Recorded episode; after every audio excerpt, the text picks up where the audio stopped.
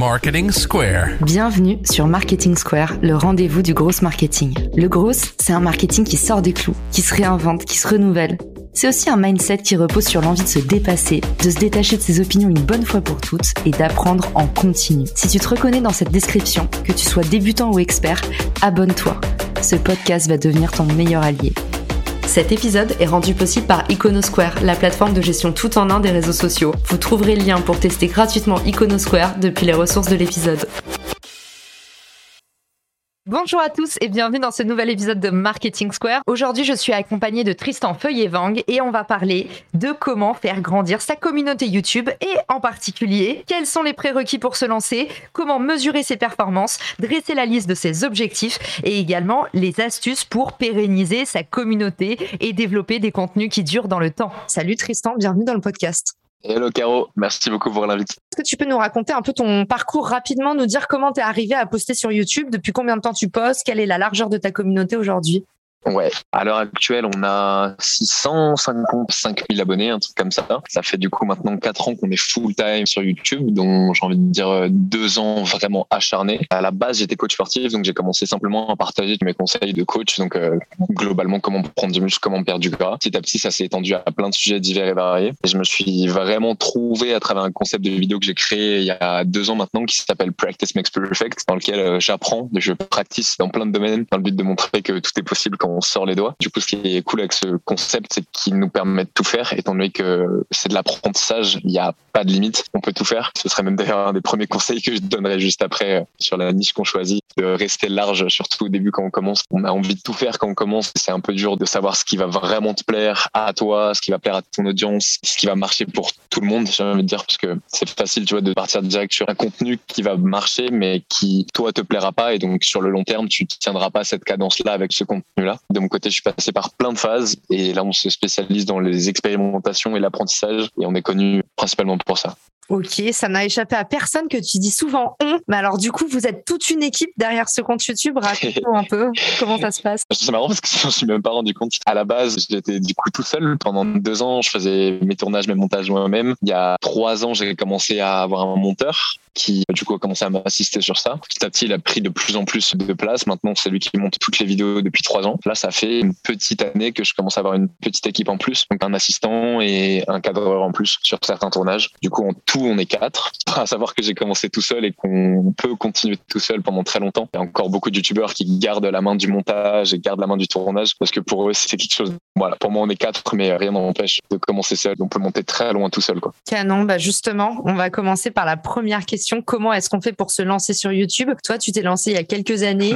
Aujourd'hui, quels seraient tes conseils pour quelqu'un qui débute YouTube? Est-ce qu'il y a toujours une place à prendre? Comment est-ce qu'on la prend? Par quoi est-ce que tu commencerais? Il y aura toujours des places à prendre, ça c'est certain. Maintenant, ça va dépendre de ce que tu viens y faire sur YouTube. Qu'est-ce que tu viens apporter comme contenu? Quelle valeur ajoutée tu apportes à l'audience qui va consommer ton contenu? Quelle niche tu vas du coup naturellement ou indirectement sélectionner? Parce que naturellement, si tu pars sur des niches qui sont plus larges, plus mainstream, type euh, divertissement, type humour, type vlog, bah, il va t'en falloir beaucoup plus pour te démarquer du coup des gros acteurs de ce milieu-là. Et c'est des milieux qui sont quand même pas mal saturés. Il va falloir faire attention à tout simplement le contenu que tu vas faire et que tu vas chercher à obtenir et à développer, plus tu vas partir sur des niches spécifiques, plus du coup ce sera entre guillemets simple de développer une audience. Parce que si tu pars, à mon sens, sur des niches trop larges, au début, ça risque d'être comme tout le monde, sauf que tu n'auras pas mis les mêmes moyens que tout le monde. Et euh, la barre de niveau elle va être beaucoup plus élevée si tu restes sur des trucs plus mainstream. Ou alors, si tu pars pour devenir un des plus grands vlogueurs de la plateforme, tu peux, mais il va te falloir un beau plan bien structuré. Il va falloir sûrement que tu fasses beaucoup plus de taf que d'autres personnes qui seraient parties sur des niches plus spécifiques, tout simplement parce qu'il y a plus d'acteurs, parce qu'il y a plus de concurrence et que pour se démarquer de ça, bah, naturellement, il va falloir avoir les concepts les plus fous, soit avoir la manière de tourner, la manière de monter la plus dynamique, la plus spéciale, la plus honnête, la plus spontanée, la plus que tu veux. Tu mets n'importe quel adjectif là. Il va falloir trouver un moyen de se démarquer. Point de vue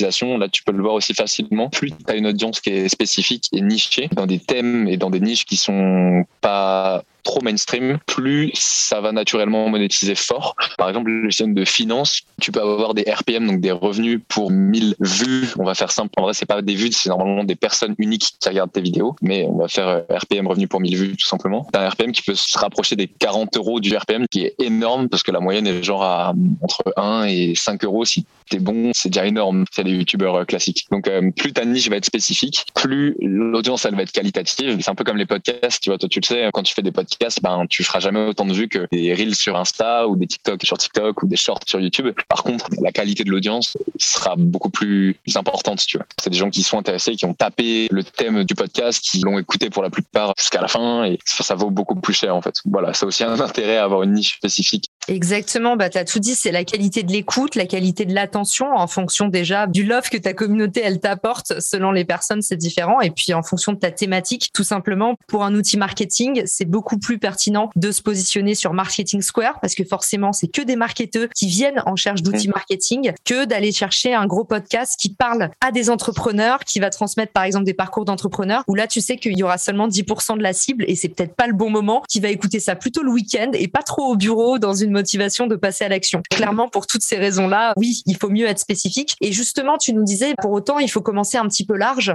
pour tester ses formats, tester ses contenus. Alors du coup, où est-ce que tu places la barre pour un débutant qui voudrait essayer hmm. différentes choses? Est-ce qu'on crée plusieurs chaînes? Est-ce qu'on teste différentes choses pendant un mois et demi et après on se niche Comment tu procéderais? Je pense que sur ça, le meilleur conseil, il est donné par tout le monde, que ce soit Casey Neistat pour euh, le plus gros des vlogueurs US, que ce soit Lena Situation pour la queen du game français, ou même Aurélien San euh, dans euh, je sais plus quelle musique. Si tu veux faire des vidéos, tu as juste besoin d'un truc qui filme. du coup, dans le premier temps, il faut simplement commencer à filmer et à tourner et à créer des vidéos du contenu sur ce qui toi te parle et toi t'intéresse et ce que tu as envie d'échanger à ta commune. Plus tu vas commencer à créer du contenu, plus petit à petit tu vas voir un là où toi tu es à l'aise. En fait, si tu maîtrises ton sujet, tu peux juste appeler sur record et parler pendant potentiellement des minutes, voire des heures. Si tu maîtrises vraiment ton sujet, il y aura zéro souci. Alors, si tu commences à t'aventurer sur quelque chose de plus complexe, ben, naturellement, moins tu de compréhension de ce domaine-là, plus ça va être compliqué de tourner, plus il y aura des cuts, moins ce sera spontané, moins ça fera naturel, etc. Moi, je conseillerais aux gens qui veulent se lancer sur YouTube de déjà se poser la question pourquoi vous voulez venir sur YouTube, qu'est-ce que vous voulez apporter aux gens qui vont regarder votre vidéo? Ensuite, du coup, commencer à créer du contenu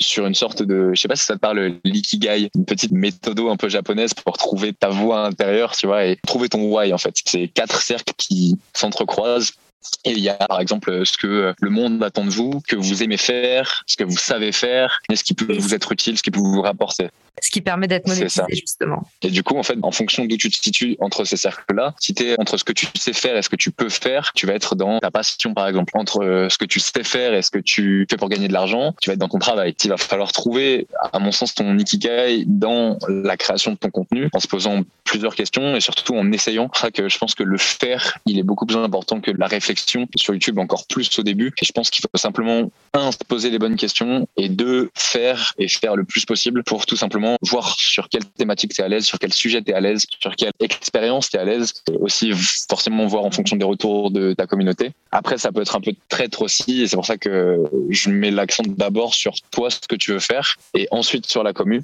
Dans l'ordre, pour moi, c'est un, se poser les bonnes questions, deux, faire beaucoup pour avoir euh, du coup plein de moyens de comparer et tout simplement de points de comparaison différents. Où est-ce que tu as le plus kiffé? Où est-ce que ça a été le plus chiant à tourner? Fois que tu en auras fait 15, euh, quelle vidéo t'aimerais qui pète vraiment au million pour qu'elle partage justement le message de ta vidéo? Donc deux, ce serait ça. Et trois, ensuite, ce serait d'avoir les feedbacks extérieurs. Parce qu'il y a beaucoup de youtubeurs, il y a beaucoup de gens qui, à mon sens, se perdent à travers justement les feedbacks des autres. C'est toujours intéressant, tu peux d'avoir euh, les retours de, de ta communauté ou de ton entourage. Mais le problème, c'est que si tu prends en considération tout ce que ta communauté veut, en fait, tu peux rapidement te perdre et en arriver à leur euh, fournir seulement ce que eux ils veulent et plus au final ce que toi tu veux. Mais tu t'en rendras pas forcément compte, tu vois. Petit à petit, ben, en fait, tu t'éloignes un petit peu de ta ligne directrice, mais sans trop t'en rendre compte. Et toi, t'es un peu matrixé par le fait que forcément ça va marcher un peu plus. Du coup, à court terme, t'es un peu plus content parce que tu fais plus de vues, tu chopes peut-être plus d'abonnés ou quoi. au final, tu te rends pas compte que t'es en train de t'éloigner de ce pourquoi t'es venu à la base. Et voilà, du coup, faut faire aussi attention sur le troisième point qui est d'écouter les feedbacks. Les écouter, ok, les prendre en compte, ok, mais pas non plus se laisser euh, diriger et driver par ces feedbacks-là. Et ça, si jamais ça vient de Gary Vee, qui à la base disait euh, les commentaires positifs, c'est comme les haineux en fait, c'est comme les haters. si tu les prends en compte, il faut tous les prendre en compte, ou si tu les prends pas en compte, il faut tous pas les prendre en compte pour que tu restes en fait toi-même et que tu restes du coup perméable vis-à-vis de la vie des autres sur ton travail. Gary Vee dit aussi quelque chose qui est complètement en conformité avec ton discours et dit en fait cette année il est temps d'arrêter de dire mon social media et de commencer à dire mon business online. Derrière tout ce que tu nous décris dans la création d'une chaîne YouTube, on est en train clairement de sentir que tu nous parles de monter un business, tu nous as parlé d'une vision, d'un why, tu nous as parlé d'un purpose, tu nous as parlé aussi du unfair advantage. Donc qu'est-ce que tu cultives comme différence vis-à-vis de ton marché, la proposition de valeur? Tu nous as même démontré ça sous la forme d'un ikigai, donc euh, ta mission de vie. en fait, on se rend compte que voilà, monter une chaîne YouTube, c'est vraiment devenu un online business. Une fois qu'on a compris qu'est-ce qu'on allait mettre sur le marché, une fois qu'on a commencé à tourner, une fois qu'on a commencé à itérer, mhm. C'est quoi tes recettes justement? Comment est-ce que tu mesures tes performances? Tu nous as parlé tout à l'heure de premiers indicateurs. Alors, à mon sens, les plus importantes métriques sur lesquelles il faudrait se focus, c'est l'inverse de celles sur lesquelles on nous prend trop la tête nous en tant que youtubeur et, l'inverse de celles qui nous font mal à l'ego. Il va falloir un petit peu comprendre l'algorithme dans un premier temps, hein, comment fonctionne euh, YouTube. Sur ça,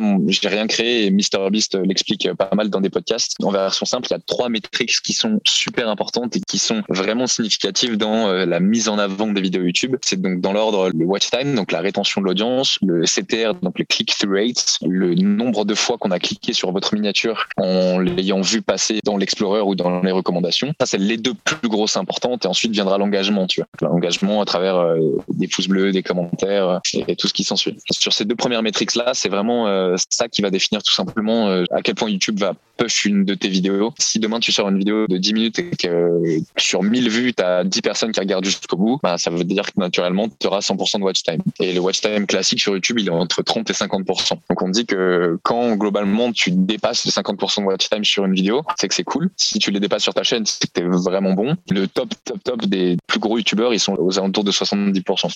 c'est ce qui explique que tes vidéos sont plus push par l'algo et que YouTube les met plus en avant parce que le but de YouTube, c'est une plateforme qui cherche à garder de l'audience sur sa plateforme. Donc, euh, plus il voit qu'un créateur est capable, à travers une de ses vidéos, de faire rester un utilisateur en ligne et captiver devant une vidéo, plus déjà, naturellement, il va lui recommander d'autres vidéos de ce créateur-là et plus il va push ces vidéos-là à de nouveaux utilisateurs qui euh, découvrirent la plateforme, qui sont des utilisateurs pas encore actifs, on va dire sur YouTube, et qui ont besoin justement d'être euh, hookés, d'être captivés par un créateur qui euh, a une bonne rétention d'audience. À vous de l'analyser comme vous voulez, chers auditeurs. Ça peut se passer dans le thème choisi, ça peut se passer dans le tournage, ça peut se passer dans le montage. Pour ma part, c'est là où je fais un très très gros travail. J'ai une très grosse direction artistique sur mon montage. On s'en rend pas forcément compte quand on est viewer. Et justement, le but c'est pas de s'en rendre compte, mais c'est un petit peu comme une série. Dans l'idée, j'essaie de me dire dire que voilà, il faut maintenir le viewer captivé toujours, que ce soit à travers du son, que ce soit à travers du texte, que ce soit à travers des questions. en fait, c'est une histoire qu'on crée dans une vidéo. Donc, il faut être un bon conteur d'histoire, j'ai envie de dire. Justement, tu nous parles un peu du schéma narratif quand on fait de la vidéo. C'est quoi la bonne structure d'une vidéo qui engage? Est-ce qu'il y a une bonne durée? Est-ce qu'il y a une bonne façon de construire sa vidéo? C'est quoi un peu ton architecture moyenne à toi? Il y a tellement de contenu que ce serait dur de te faire euh, une trame classique qui marche à tous les coups. De mon côté, la trame classique, étant donné que, comme je te l'ai dit, j'apprends et j'expérimente dans plein de domaines, c'est souvent la même chose. En fait, c'est un peu une trame de film. C'est qui qui avait écrit ça? C'était George Campbell sur le voyage du héros, qui est assez connu de tous les gens qui écrivent un petit peu. Il relate sept ou neuf points d'une histoire qui sont présents dans quasiment toutes les histoires euh, et tous les films qu'on voit passer euh, sans s'en rendre compte. En fait, au tout début, il y a la présentation du héros. Tu le vois dans son contexte habituel, en mode qui sait, pourquoi il est là? Ensuite, il sort un petit peu de son monde ordinaire. Ensuite, il va avoir quelques obstacles. Ensuite, il va avoir une phase un peu dure de remise en question, tout ça. globalement, voilà, il y a plein d'étapes comme ça qui suivent. Je respecte pas trop ça à la lettre, mais je m'en inspire quand même pas mal. L'idée, c'est souvent, je sais pas, imaginons en ce moment, je suis en train d'apprendre à faire du speed riding. Mes abonnés, ils savent qu'il y a quelques temps, j'ai appris à faire et du parachute, et du parapente, et du ski. Donc, j'ai fait trois vidéos différentes sur ces trois domaines-là. Et on m'a beaucoup demandé, tu vois, de mixer les compétences. Donc là, le speed riding, c'est un mix de ski et de parapente, parce que du coup, tu dévales une piste en ski avec un parachute sur le dos. Et là, du coup, la trame, moi, de mon histoire, c'est yo, je m'appelle Tristan, j'ai 23 ans, je ne sais absolument pas faire de ski.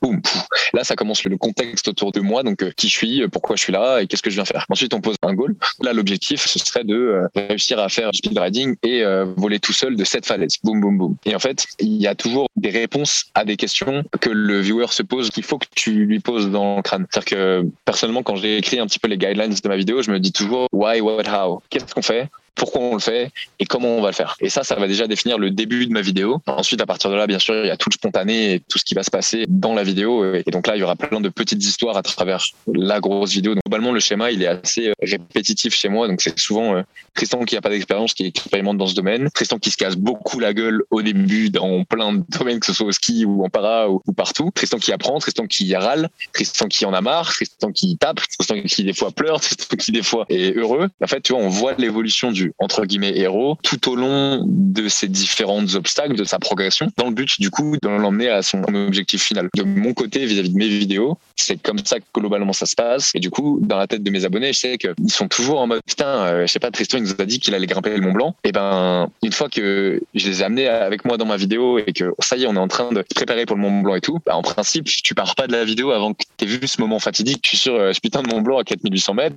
Est-ce qu'au final j'ai abandonné? Est-ce que je me suis cassé la jambe en descendant ou quoi? Et du coup, ce qui fait rester les gens chez moi, c'est l'objectif final. Globalement, tous les youtubeurs essayent un peu de vous faire rester jusqu'à la fin d'une vidéo et tu verras souvent les gens dire surtout voilà, rester jusqu'à la fin. Et là, chacun a une excuse différente. Parce qu'à la fin, il se passe un truc de fou, parce que à la fin, j'ai une surprise pour vous. Moi, perso, je ne joue pas trop comme ça, étant donné que je les amène avec moi dans une expérimentation. À la fin, il y a le résultat de cette expérimentation. Voilà la trame personnellement que j'utilise. Après, en fonction de ce que tu racontes, en fonction de ta thématique, en fonction de, des vidéos que tu proposes, voilà, c'est à toi de trouver ce qui va hook dans un premier temps tes viewers. Donc le hook, c'est comme Captain Crochet, tu les accroches exactement, tu les attrapes. Le but, c'est que pendant ce hook-là, il faut que tu réussisses à maintenir euh, leurs questions, il faut que tu suscites des questions dans leur tête, il faut que tu réussisses à maintenir leur attention et qu'ils aient envie de rester jusqu'à la fin. Et ensuite, il faut trouver quelque chose pour que ta vidéo soit intéressante de A à Z et que finalement, il ait les réponses aux questions qui se posaient euh, pendant la vidéo. Ce que tu as l'air de nous dire, en fait, qui se superpose quand même, c'est ce fameux scroll stopper, comme on dit dans le jargon. En fait, le scroll stopper, c'est un peu l'accroche de votre vidéo et ça, en fait, c'est les premières secondes qui vont faire en sorte que vous allez tout de suite attirer l'attention et puis bah, également travailler la rétention. Donc toi, tu nous dis qu'en fait, la bonne astuce, c'est de commencer tout de suite par dire rester jusqu'à la fin, même si toi, tu le fais pas forcément parce que j'imagine aussi que tu as suffisamment une communauté. En tout cas, ça peut être une bonne astuce pour les débutants qui souhaitent se lancer. Et puis bah, également, il faut avoir une quête. Ça, c'est aussi important, qui est une raison d'être à votre vidéo. J'irais même encore plus loin. Tu vois, moi, j'ai un peu du mal avec justement ces youtubeurs, euh, c'est-à-dire 90% qui disent surtout vous restez jusqu'à la fin parce que souvent, en fait, il n'y a pas vraiment un truc incroyable à la fin. Et le but, euh, c'est plus de faire fonctionner sa vidéo qu'autre chose. Je le ferai de manière indirecte et c'est un peu ce que je fais moi à travers mes vidéos. Il y a pas longtemps, une de mes expérimentations, ça a été d'acheter un van vide et de leur taper. Euh, bah justement, là, je suis en train de te call dedans. Dans cette vidéo-là où je présente le van,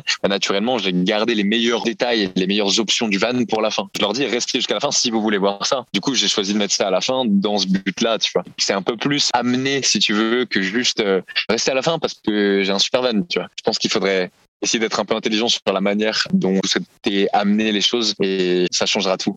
Bah, c'est un vrai sujet, ce qu'on appelle dans le jargon le citier, le call to action. En fait, le moment où vous êtes un petit mhm. peu obligé de dire likez, abonnez-vous, suivez la chaîne, inscrivez-vous à la newsletter. C'est une vraie douleur pour tous les youtubeurs parce qu'on a un peu l'impression de faire la manche. Et justement, en fait, euh, les chiffres prouvent à quel point il y a une incidence terrible sur les stats qu'on mette ou pas un call to action. Donc, en fait, aujourd'hui. Ah oui, 100% tu confirmes, on est un peu obligé de le ah faire.